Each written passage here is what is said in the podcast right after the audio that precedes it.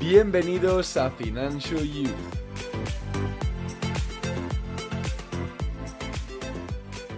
Bienvenidos una semana más a nuestro podcast donde hablamos de economía, finanzas y emprendimiento y en el capítulo de esta semana vamos a estar hablando sobre las principales fuentes de ingreso de Apple. Ya sé que os está gustando bastante la serie de Em, donde discutimos las principales fuentes de ingreso de las grandes compañías del momento y esta semana vamos a estar hablando sobre Apple. Y como siempre, antes de entrar en los datos económicos, en los datos del money, primero vamos a compartir con vosotros unas curiosidades sobre Apple que estoy seguro de que no sabíais. La curiosidad número uno es que Apple se fundó el 1 de abril de 1976 y fue fundada por tres personas. Sí, tres personas. Hay mucha gente que piensa que solamente fue fundada por Steve Jobs y Steve Wozniak, pero hay un tercer creador que tiene una historia bastante interesante. Ronald Wayne, que fue el tercer fundador de Apple, decidió que 12 días después de fundar la empresa, eh, se marchó de la empresa y vendió sus acciones a Steve Jobs y a Steve Wozniak por un valor de 800 dólares. 800 dólares, que es insignificante, es nada. Y este tío, si se hubiese esperado un poco y hubiese confiado en la empresa, habría podido vender sus acciones a día de hoy por un valor de 90 millones de dólares. Y para los que no estéis muy enterados sobre Apple y su organización en general, bueno, pues Tim Cook no fue uno de los fundadores de Apple, sin embargo, en 2011 Steve Jobs empezó a tener serios problemas de salud, de hecho murió de un cáncer de páncreas justamente en 2011, y renunció al cargo de CEO de Apple. ¿Y quién fue su sucesor? Tim Cook, y actualmente es el CEO de Apple y es el que lidera las operaciones comerciales y eh, la empresa en general. La curiosidad número 2, y que posiblemente ninguno de vosotros sabéis, es que en 1986 Apple lanzó su propia tienda de ropa. Es decir, bueno, pues vendía camisetas, vendía linternas, vendía material para ir de acampada, vendía todo tipo de cosas. Sin embargo, la empresa se dio cuenta de que Evidentemente, en este campo no iban a triunfar, no iban a adquirir unos ingresos considerables y decidieron suspender la operación comercial. Y por último, la tercera curiosidad, que es posiblemente la más obvia, pero que a mí personalmente me ha dejado sorprendido, es que Apple recauda el 54% de sus ingresos solo con la venta de iPhones. Nice. Y es que es bastante obvio, ¿no? Apple se caracteriza por vender iPhones, por vender eh, iPads, por vender todo tipo de material electrónico, pero la verdad es que el 54% de los ingresos es una burrada solamente proveniente de un producto. Y si queréis datos más específicos, vamos a estar desarrollándolos a lo largo del episodio, así que no os preocupéis. Y ahora sí que sí, vamos a empezar a desglosar las principales fuentes de ingreso de Apple.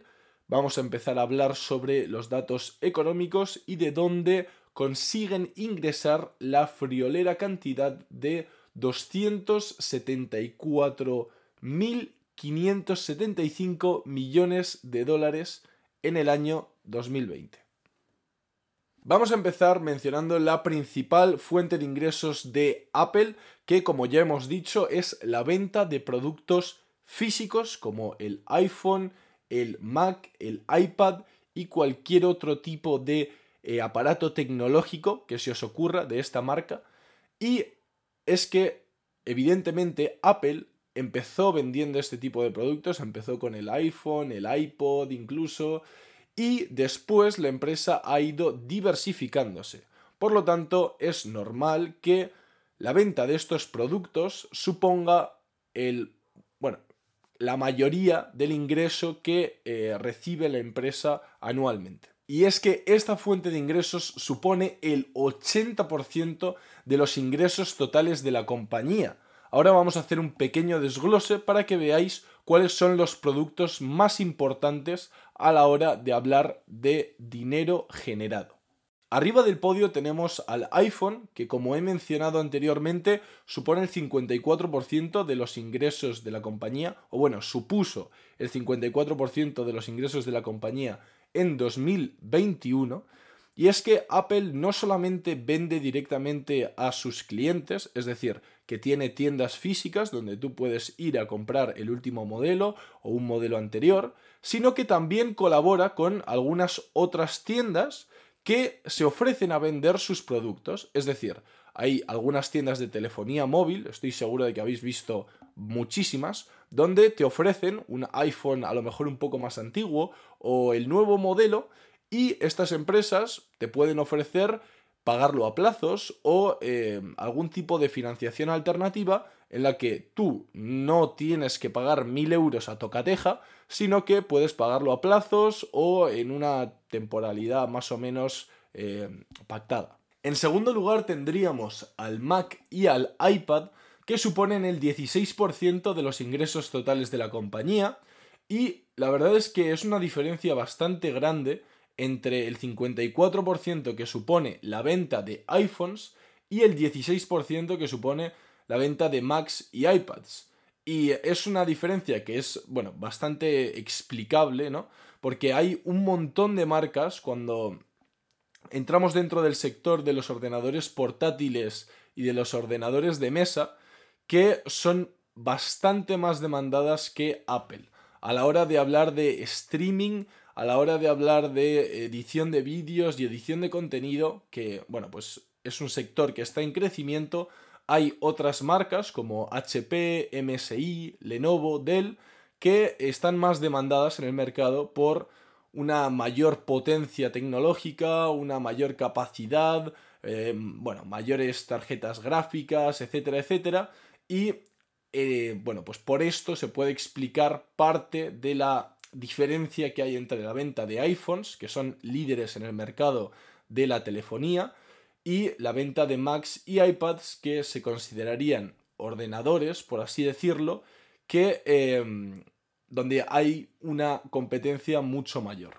En el tercer lugar del podio tendríamos a todo el sector de accesorios y la oferta de accesorios que Em, ofrece Apple a sus clientes. Aquí entran eh, pues las consolas de Apple TV o bueno, los dispositivos de Apple TV, los eh, AirPods, AirPods Pro, las fundas también entran aquí y cualquier dispositivo que sea accesorio o complementario a la venta de, de iPhones que suponen el 10% de los ingresos de la compañía pero que han tenido una evolución muy positiva en los últimos años.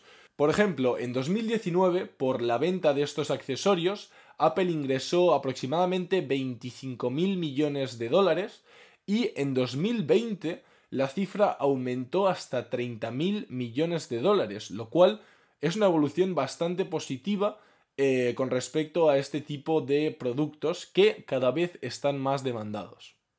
Y continuando con las fuentes de ingreso de Apple, entraríamos dentro del sector de servicios de suscripción que ofrece Apple a sus clientes, como por ejemplo iCloud, Apple TV, iTunes, eh, Apple Podcasts y Apple Pay, que es el nuevo sistema de pago por medio del móvil que ofrece Apple a sus clientes. Y es que en tan solo tres años, esta fuente de ingresos ha doblado su aportación a la empresa, llegando hasta ocupar el 20% de sus ingresos totales, lo cual es una cantidad bastante considerable y de hecho cada vez estamos viendo cómo Apple está poniendo más esfuerzo en desarrollar este nuevo método de eh, servicios por suscripción.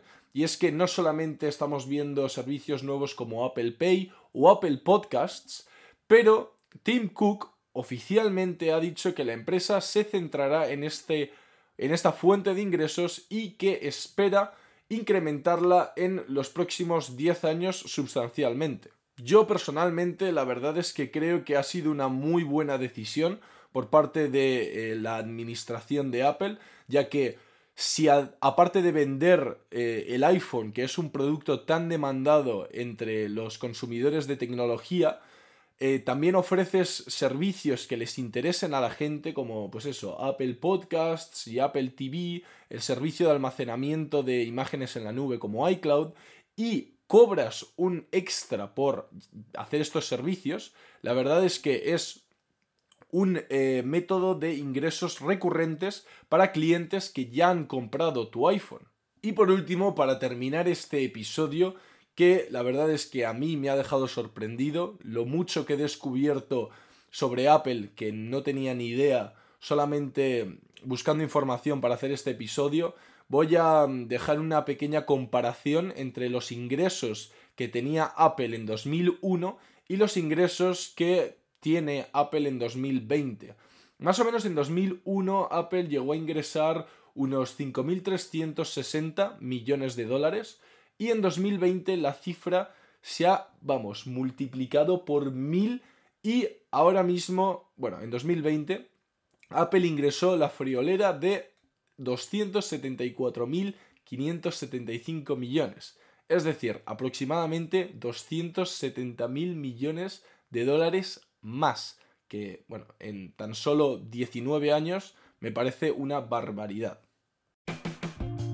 Y bueno, nada, lo dicho, si os ha gustado este episodio y queréis que continuemos con la serie de analizando empresas de hoy en día y sus fuentes de ingreso, sé que no es un análisis perfectamente detallado, pero es que si no nos podríamos pasar aquí la tarde entera.